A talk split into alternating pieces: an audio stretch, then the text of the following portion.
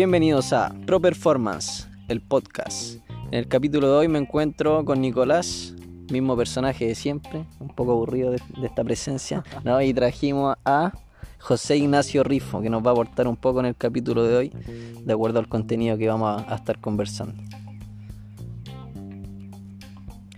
El capítulo de hoy vamos a hablar sobre el sedentarismo y cómo afecta esto en, nuestra sociedad hoy en día. Tenemos que, para empezar, darnos cuenta que eh, no sé desde, desde cuándo, desde, desde cuándo se realiza esta práctica, pero por lo menos desde que yo estoy en el colegio, siempre hemos tenido de uno a dos días de educación física como máximo. Y de una a dos, a dos horas. Y en realidad en, en estas clases tampoco podemos decir que se aprende mucho, sin ofender a ninguno de los profesores que pueden tener todos muy buenas intenciones. Pero al final lo que más se hace es repasar un poquito de deporte, que algunos jueguen a la pelota, que se aprendan algunos bailes eh, de folclore y algunos y algunas que se consigan eh, permisos para no realizar eh, certificados médicos para no realizar la clase ni actividad física. Y en muchos casos, y en la mayoría, yo creo que el gran porcentaje de, de, estos alumnos, la mayor actividad física que realizan es la que se hace en esas clases. Entonces, si nos ponemos en ese plano y en ese contexto, ya de partida estamos mal como país tampoco tenemos una cultura muy deportiva en las familias, tampoco se inculca mucho, a menos que los padres hayan sido deportistas o que estos incentiven a su hijo a hacer deporte. el ejemplo. Exacto, tampoco, al final aprendemos por ejemplo y si no nos dan el ejemplo es muy difícil, va a depender de la influencia y de, muchos temas. Entonces poniéndonos en este contexto ya, ya partimos mal. Lo que nos abre paso al siguiente tema, ya que por esta misma falta de actividad física y de cultura deportiva, está de la mano con la ignorancia. Hoy en día se critica mucho a, diferentes tipos de deporte, como, no sé, la, la calistenia, el crossfit, el levantamiento, que los tachan de, actividades lesivas, de, que poseen ejercicios lesivos dentro de, la, dentro de las disciplinas, ya sea por rangos de movimientos que son no exagerados, pero poco habituales para, para la mayoría de la gente, siendo que no debería ser así. Al final una buena movilidad nos garantiza mejor salud, mejor movimiento. Y, esto mismo hace que la gente por, miedo se aleje de esta actividad y es solo falta de información y falta de, querer experimentar esto. Al final, como en todo, se trata de ir paso a paso. Hay uno de los principios de entrenamiento, que es el principio de sobrecarga progresiva, que en resumen es ir paso a paso. Si no puedo realizar un movimiento, parto con una progresión antes de realizar el movimiento. Es decir, si quiero realizar, por ejemplo, una sentadilla, lo primero que tengo que hacer es, tratar de tener una buena movilidad de cadera, una buena movilidad de tobillo, noción de mi cuerpo, etc. Ir paso a paso, la idea es no llegar y ponerse una barra porque así va a ser lesivo. Lo que, lo que nos lleva a decir que al final todo es lesivo para alguien que no hace nada. Para el que no se mueve, incluso pararse de la cama puede ser lesivo, puede producir un, desgarro o cualquier cosa. Al final la única forma de estar saludable es, es moviéndote, haciendo alguna actividad y haciendo algo por tu cuerpo. Por eso el título de este podcast es al final la persona que es sedentaria es una persona lesionada. Alguien que no es capaz de realizar 10 flexiones, 10 flexiones en condiciones, es alguien que está lesionado. Alguien que no puede realizar 10 dominadas es alguien que está lesionado. Son cosas básicas que hemos tenido siempre y que se han perdido por falta de cultura y falta de, llevar a la práctica estas cosas. Aquí es un poco, ahora que dijiste que se ha perdido, se me vino a la mente los niños, por ejemplo, que en condiciones de, un simple juego, te fijas bien que tienen una sentadilla perfecta, por ejemplo, y algo súper natural, es un movimiento súper natural que lo hacen los niños sin conciencia de lo que están haciendo y te das cuenta que, vamos perdiendo esa calidad del movimiento. En, relación al título, la gente antes veía la, actividad física como incluso, por ejemplo, nuestros padres, yo creo, como una opción, como algo como un gusto, como que al que le gusta hacer actividad física lo hace. Pero vamos avanzando en la época y nos vamos dando cuenta con la información que va saliendo que en fin las enfermedades más comunes, las más masivas, las que la población viene arrastrando hace tiempo, ya un factor de riesgo viene siendo el sedentarismo. Entonces hay que tener cuidado con eso. En relación a, la, a las actividades o a los deportes que se consideran lesivos, todo, todo puede ser lesivo, como decía Nicolás. Eh, en el caso mío y de José Ignacio, que nosotros corremos. Entonces es típico que te dicen, oye, no te duelen las rodillas, tanto correr, oye, no te duelen los tobillos, no te duelen los pies. Y ahí va a radicar la preparación que se tiene. Y siempre, siempre vamos a llevar a cabo que para correr hay que estar en forma y no y no llegar y ponerse en forma corriendo, que conozco a bastantes, y es ahí donde vienen los problemas de rodillas, corriendo con un evidente sobrepeso, y correr y correr y correr porque se urgen que quieren bajar de peso, bajar de peso, sin respetar ningún proceso. Entonces, en fin, en el ámbito de los corredores, yo creo que hay que estar en forma para, para correr y no al revés. Y el llamado es a evitar el sedentarismo si, no son sedentarios y pueden motivar a alguien a que no lo sea, a que no lo siga haciendo, es bastante bueno. Eh, como digo, la gente adulta, por ejemplo mis padres no, son del todo deportistas. Por ejemplo, ahora mi mamá está haciendo actividad física por salud, netamente por salud y, esperemos que, que esto pueda perdurar en el tiempo. Y bueno, vamos a preguntarle a José Ignacio qué, opina al respecto en su experiencia, ya que él lleva un, tiempo, yo creo que aproximadamente un año, José.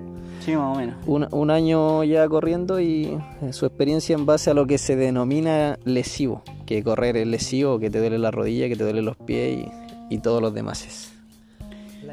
Bueno, la, mayoría de la gente, como dice Felipe, eh, pregunta por el tema de quizás la rodilla, la cadera, la columna.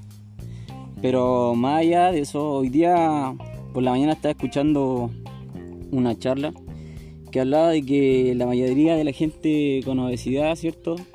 Eh, tiende un poco a ir a médico y el médico le dice que, que tiene que tomarse un reposo, que tiene que estar, no sé, Más 10 días, 15 días estando quieto. Y la verdad es que estando quieto 10, 15 días, lo único que hace es retardar la recuperación completa. Yo no creo que estando 10, 15 días eh, sin tener alguna actividad cierto física te mejore. Si bien es cierto que no va a empeorar, no va a empeorar pero, pero no hay mejoría. Entonces, eh, por mi parte, eh, yo creo que uno debe, eh, cierto, mantenerse siempre activo, independiente de que uno pueda sentir alguna dolencia, eh, pero la pastilla o quizá un medicamento no te va a resolver del todo o el 100% la lesión, sino que te la va parchicurita. claro, como parchicurita, como dice Felipe. Entonces, no, nunca va va a llegar a sentirte del todo bien. Y yo creo que por ahí va la respuesta del, del por qué quizás no te duele la rodilla o ya no te duele la cadera, la columna. Es porque al final no me mantuve quieto, no paré en ningún momento. Eh, y eso me hizo quizás en algún momento llegar a estar en buena forma. Yo nunca eh, sí, he sido eh, corredor, sino que esto fue hace poco.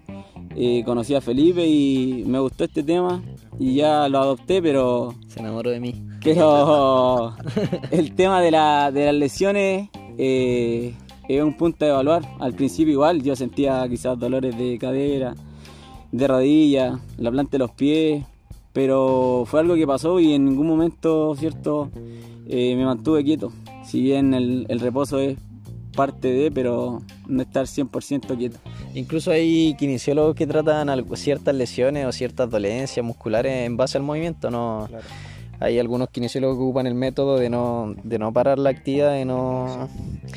O hay doctores también que utilizan bastante en, en ciertas enfermedades que realizan actividad física, es como prácticamente parte de la receta. Así que ahí también hay gente que no se anima a empezar porque no sabe cómo o porque cree que tiene que estar preparado para hacer algo. También sé gente que me dice, hoy que bacán correr, que bacán los cerros, que bacán, y se mandan a correr y kilómetros y kilómetros, y ahí, radica el problema, que no, están preparados para eso. Claro, al final lo mismo que, dije, es principio de sobrecarga progresiva, ir paso a paso. No es necesario apurarse. No me acuerdo, no sé si Gray Cook dijo él o McGill, no sé, algún autor de estos famosos sobre el entrenamiento, que decía primero muévete bien y después muévete más. No. Es lo mismo, hay que ir paso a paso y, y nunca dejar de moverse al final. Para evitar lesionarnos debemos movernos. Si nos lesionamos, también debemos movernos. Si no se mueve, Y si no se mueve, muévase o lesiónese o muérase, si al final es eso. La gente que, que no se mueve pierde rangos de movimiento, pierde eh, noción de su cuerpo, equilibrio, pierde fuerza. Al final, eh, hoy en día, la tercera edad se puede morir de una caída y no, es, y no es por una caída, al final todos nos caemos. Es porque no tienen la capacidad de aguantar una caída o los reflejos para evitar una caída. Y es algo que sí se puede mejorar eh, a través del entrenamiento y, y a través del movimiento. Al final ese es el llamado a que, a que se muevan. Ahora nosotros hablamos un poquito, aquí los chiquillos hablaron del running y el tema de, de correr. Eh, algo que dijo Felipe es que la gente cree que para ponerse en forma tiene que empezar a correr, siendo que al revés, hay que estar en forma para correr. Y con el CrossFit pasa algo parecido, la gente cree que hay que estar en forma para hacer CrossFit, sin embargo uno se pone en forma con el CrossFit porque te prepara para diferentes escenarios.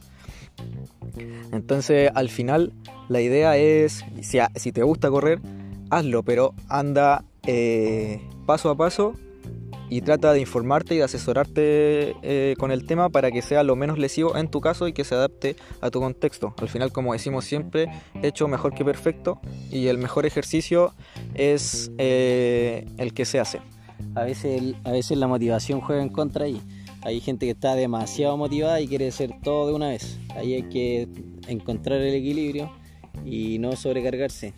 Ese es un, es un gran punto que yo creo que se ve bastante. La motivación en exceso. No hay nada, no hay nada peor que un tonto Un motivado. tonto motivado, exacto. Es un, un peligro, un peligro andante y eso, asesórense, si quieren empezar a hacer algo, pregúntenos, no hay problema, no, Exacto. no le vamos a negar ninguna, ninguna ayudita por ahí. Somos súper simpáticos, así que nos preguntan nomás. Y una cita que quiero compartir, que yo vengo de las artes marciales, hice muchos años karate y, hay- y había una frase de un sensei que, que decía que había tres motivos para, para practicar karate. El primero era proteger a la familia. Si tenían la capacidad de, en ese tiempo era, eran tiempos de guerra y había que saber defenderse, iba a poder proteger a la familia. El segundo motivo era protegerse a sí mismo, ya que si me puedo proteger a mí, puedo proteger a mi familia al mismo tiempo. Y el último es para mantenerte fuerte y saludable, cosa de poder vivir muchos años y así también poder proteger a tu familia. El secreto de la longevidad. Exacto, al final con cualquier tipo de actividad, ya sea karate, artes marciales, eh, no sé, correr o el, o el deporte que, que quiera hacer, o la actividad física que quiera hacer, va a ser un- una inversión a largo plazo y que lo hace solo por su salud y poder, y si uno se cu- cuida de sí mismo, puede al mismo tiempo cuidar al, al resto y a las personas que, que lo rodean. Al final, un hombre enfermo es un lastre para, para sí mismo y para su familia, ya que no puede hacerse cargo el mismo y la familia tiene que cargar con esas cosas. También hay Y que ir al médico. claro, al final nadie quiere ser una carga para nadie. Bueno chicos, ese es el punto principal que queremos tratar en este capítulo. El tema del sedentarismo, que ser sedentario, como hemos dicho, hemos repetido y va a estar ahí en el título del podcast, es lesivo. Ser sedentario es lesivo, grábenselo y, no ti- muévanse, que no necesitan nada para moverse. Sobre todo en esta cuarentena, yo creo que van- varios han aprendido a entrenar de manera minimalista, sin materiales, con el peso corporal y, y ahí es algo súper interesante. Prueben, prueben cómo, cómo le ha ido con los entrenamientos en la casa, Rifo. Con burpee, con No, bien, flexiones, con sentadillas. lesionado. Como, cor- Lesionado. como corredor no está muy acostumbrado a entrenar en la casa, la verdad. Los hits para los corredores. Pero, pero sí, haciendo hit, eh, no dejando la fuerza de lado. Eh, a pesar de todo, igual hemos avanzado harto. Estaba recordando algo que dijo Nicolás en un capítulo. Y si no lo ha escuchado, hágalo. Porque número, número. ¿qué es bien interesante, no, no lo recuerdo bien. Pero eh, Nicolás dijo que si uno se mueve, no sé, 10, 15 minutos al día, eh, no lo veas como poco, porque al final si lo sumas 6 días a la semana y lo vas multiplicando por la cantidad de semanas en el mes y la cantidad de meses en el año, es una gran cantidad de minutos que te mantuviste activo. Y al final, como dice Felipe, es más caro ir al médico que mantenerte activo. Así que... Y ahora están todos los medios, ¿eh? están todos los medios, a veces nosotros regalamos rutinas, eh, pueden ver YouTube, si tienen los medios pueden contratar un entrenador y, ahí yo creo que les va a salir un poquito más económico que, que ir al médico. Sí, hablando de eso, vamos a hacer un poquito de publicidad porque esta semana y las que vienen vamos a empezar a tirar cápsulas de entrenamiento y dando tips, pero por correo, así que para que nos dejen sus correos en, la, en, el, en el direct, igual vamos a subir algo para que para tener más contacto en la página de Pro Performance, para que estén atentos. Lo otro, hoy día me preguntaron, eh, estoy en cuarentena, ¿cómo puedo simular correr? Correr así en específicamente, difícil, pero el salto a la cuerda es algo que, puede estar al alcance de varios en sus hogares y ahí pueden trabajar métodos continuos, ahí me pueden ir preguntando un poco más sobre ese tema. Y los hits son gran, gran aliados para los que están ahí encerrados en el confinamiento hasta que se pueda volver a correr. Y si no puede correr, aproveche de hacerse fuerte, de hacerse móvil trabajar las debilidades. Más no es mejor. Conozco varios corredores que son poco flexibles, ahí un punto a trabajar. El capítulo en el cual yo hablaba era el capítulo 3 de motivación, hábitos y disciplina. Ahí, un hábito. A escucharlo si no lo escucharon. Adquiere un hábito. Y eso chicos, queremos cerrar el capítulo de hoy. Repita conmigo, ser sedentario es lesivo. Estar lesionado. Muévanse chicos y cualquier ayuda, cualquier cualquier rutina de entrenamiento, algún consejo, escríbanos, no hay ningún problema y nos vemos en el próximo capítulo.